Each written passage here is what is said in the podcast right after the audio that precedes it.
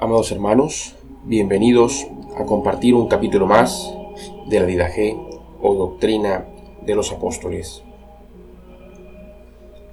Capítulo 5 He aquí el camino que conduce a la muerte.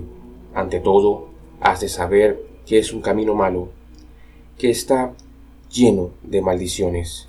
Su término es el asesinato, los adulterios, la codicia, la fornicación, el robo, la idolatría, la práctica de la magia y de la brujería, el rapto, el falso testimonio, la hipocresía, la doblez, el fraude, la arrogancia, la maldad, la desvergüenza, la concupiscencia, el lenguaje obsceno, la envidia, la presunción, el orgullo, la fanfarronería.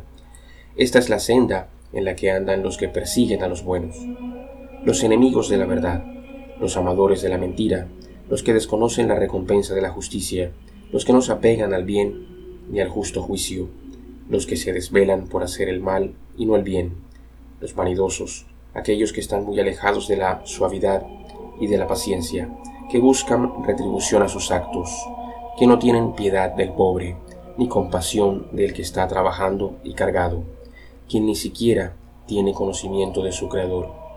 Los asesinos de niños, los corruptores de la obra de Dios, que desvían al pobre, oprimen al afligido, que son los defensores del rico y los jueces inicuos del pobre. En una palabra, son hombres capaces de toda maldad. Hijos míos, alejaos de los tales.